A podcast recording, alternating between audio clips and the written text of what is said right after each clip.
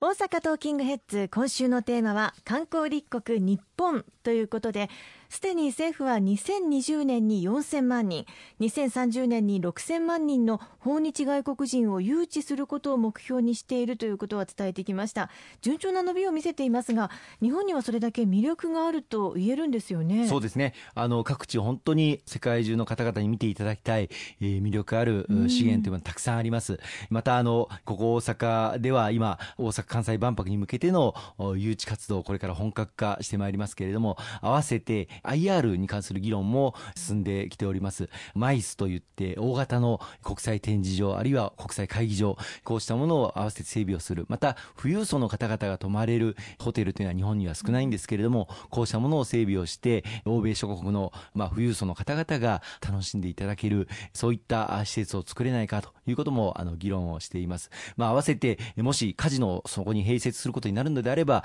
ギャンブル依存症対策こうしたものを徹底してやっていく必要がありますしまた今回の G20 サミット、まあ、テロ等も懸念をされたわけですけれども、地域の皆様のご協力をいただいて、本当にあの世界一安全な街、大阪というものを世界中にアピールすることもできたというふうに思っております。こうした治安対策、そして麻薬の取り締まりですとか、水際対策もしっかりと合わせて進めていくという、総合的な取り組みをこの観光立国を進めていく上では、推進していく必要があると思うんですよね。それだけ政府でもしっかりと観光客誘致に取り組んできたということですもんね。はい。あの特に、まあ、冒頭も申し上げましたけれども、この5年、6年の間、毎年毎年、訪日外国人数が増加をして、まあ、昨年は2018年、3119万人を突破をしたと、まあ、来年、東京オリンピック・パラリンピックがある年に4000万人を目指しているという、まあ、それがもうすでに視野に入っているということ、こうしたあ状況の中で、まあ、関わっていただいている多くの方々のご協力、ご尽力に本当に感謝をしたいというふうに思っております。ただ、これだけ海外からの観光客の方々が増えている中で、まあ、現場で抱えている苦労、困難な課題というものたくさんあります。例えば、あの、空港に離発着をする飛行機の便数は増えているけれども、それを裏で支えていらっしゃる、例えば、あ荷物を扱うカーゴの、うん、作業員の方々、あるいは陸上ハンドリングをやっていらっしゃる方々、こうした現状が大変な人手不足の状況にあるということ、うん、さらにはあのホテルとか飲食、外食産業、こうした産業の分野も、まあ、非常に売り上げはまあ好調に伸びてはいるんですけれども、大変な人手不足で、えー、困難な状況を抱えていらっしゃいます。まあ、こうした中でやる気があって、そして能力もある、意欲もある外国人の方々にも、こうした分野で働いていただく、そうした社会にしていこうということを、まあ、昨年の冬の臨時国会で入管法改正をいたしまして、新たな外国人材受け入れをまあ推進をしてきたわけでございます。こうした共生社会をより一層進めていくということが、これから観光立国を推進していく上でも大変重要になってくると思いますね。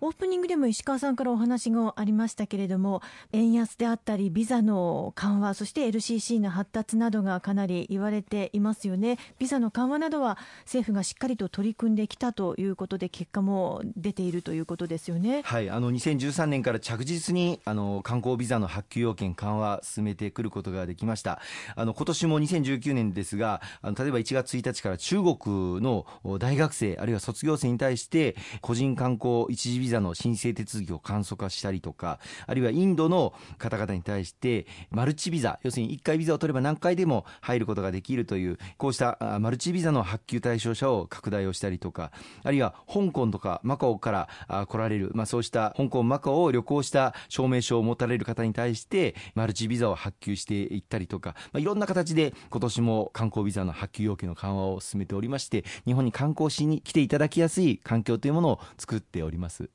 LCC の発達も大きいですよね。とても経済的に移動ができますので。そうですね。これまで LCC をしっかり、まあ、観光を中心にですね受け入れていくということを進めてきたことが大きく構想して、うん、アジア諸国の方々、まあ、韓国中国あるいはあベトナムインドインドネシアあこうしたあ地域の方々が多く日本に来ていただけるようになりました。これからはですね先ほども少し申し上げましたけれども欧米諸国の方々あるいはそうした東南アジアの諸国でも富裕層の方々々により日本に多く来ていただくそういった環境整備というのを進めていく必要があると思うんです。そのためには例えば個人ジェット機をお持ちの方々が日本に来やすいような規制緩和を進めていく必要もありますしまたそうした本当に富裕層の方々が楽しめるお泊まりいただけるそういったホテルの整備というものもあの必要ではないかというふうに思います。さらにはそういった方々が楽しんでいただけるようなエンターテインメントの整備こうしたものも必要だというふうに思います。残念ながら日本では VIP ルーム例えば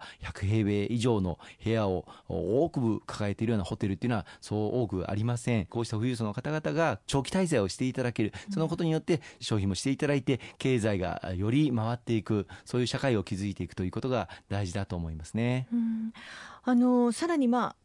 これちょっとオープニングにもう重なりますけれども、まあ、先に行われた G20 大阪サミットの成功そして来月開催されるラグビーワールドカップの開催来年の東京オリンピック・パラリンピック2025年の大阪万博の誘致成功など海外から見るとやはり魅力的な国に移るでしょうね。今大阪はあのイギリスのある雑誌によると住んでみたい街ナンバー3に入ったというふうにもあの報じられておりますしまたあのリピーター率が実は日本全国の中で大阪は大変高いと。もう一度行ってみたい街大阪というふうに海外から来られる観光客の方々に思っていただいている。これは大変嬉しいことでやはり大阪の私たちまたご商売をやっていらっしゃる方々がおもてなしの精神で観光客の方々を受け入れていただいているそのおかげだなと思いますね。さらにこの魅力を向上させていくその努力というものを進めていく必要があると思います。特に今年モズ古市古墳群が世界文化遺産に登録をされました、まあ、大阪で初めての世界文化遺産登録ということでこれも地域の方々が長年かけてご尽力をいただいてきたおかげなんですけれどもこのモズ古市古墳群をさらに世界に PR をしていくことまたあそこのモズ地域あるいは古市古墳群地域へのアクセスをより、えー、改善をしていくということも大事だと思いますしまたあのその古墳本群をストーリーとして見ていただけるような展示施設あるいはガイダンス施設こうしたものを整備していくということも大事だと思うんですよね。石川さんご自身その観光客の皆さんが地方にも行ってもらうことなんですとおっしゃっているかと思います。少しずつ伸びてきていますよね。そうですね。あのおかげさまで、まあ、大阪関西空港はあ24時間離発着可能な空港ということで国際社会からの、まあ、ゲートウェイとしての機能を今果たしておりますけれどもこの大阪からどう地方に集客送客機能を、えー、発揮をしていくのかということが大変大事だというふうに思っています。今あの大阪府市で検討を始めております IR これはあの昨年国の方で IR 実施法という法律を作ったんですけれどもその IR の設置要件としてこのコンシェルジュ機能といいましてね来られた方々をさらに地方に送り出すそういったコンシェルジュを置くことが設置の要件として盛り込まれておりますのでこの大阪に来られた方々がより近く地域北海道であれ沖縄であれ九州であれ中国四国であれ来やすいそういった環境をより一層整備していくということが大事だと思いますね。そのためにはは鉄道網の整備あるいは各空港との連接こうしたものをさらに進めていく必要があると思います。今なにわ筋線という新たな路線の整備が着実に進行してきておりますけれどもこれが整備されますと関空から重曹まであるいは関空から新大阪までのアクセスがより便利になってきますしまた今一部報道で報じられておりますが阪急電車さんが伊丹空港に直接乗り入れの路線を検討しているという話もございます。これがもし実現をすれば関空から電車で伊丹空港まで乗り換えが非常に少ない形でたどり着くことができるようになるとそういうアクセスの改善もさらに一層図っていく必要があると思いますね。さらには新大阪を拠点としてこの大阪の活性化というのをさらに進めていかなければいけないと思うんです。関空との連接もそうですけれどもさらに地方との連接という意味では北陸新幹線これを一日も早く今敦賀まで来ることが確実になっていますけれどもここから先新大阪までちゃんと北陸新幹線を伸ばしてくるということ、そしてさらにはリニア。あこれが今大阪名古屋間とそしてその後名古屋と大阪を結ぶということになっていますけれどもこれを着実に一日も早く実現を図っていくということが大事だと思いますね。ありがとうございます。後半も引き続きお話を伺っていきます